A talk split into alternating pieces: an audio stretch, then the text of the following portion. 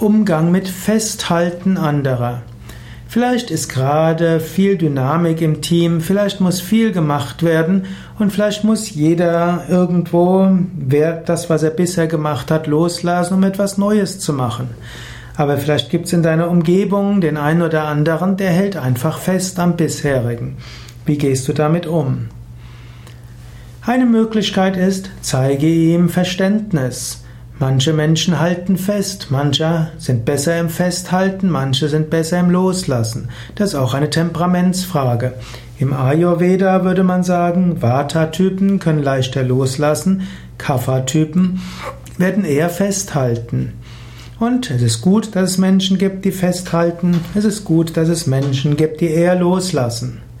So kannst du dem Menschen Verständnis äußern, der eher festhält. Manchmal müssen auch Menschen gehört werden. Manche Menschen müssen ihre Bedenken äußern können. Manchmal muss man Menschen erklären, warum was ist. Manchmal muss man eine gemeinsame Vorgehensweise besprechen. Manchmal sind Menschen eher bereit für Veränderungen, wenn sie gehört wurden.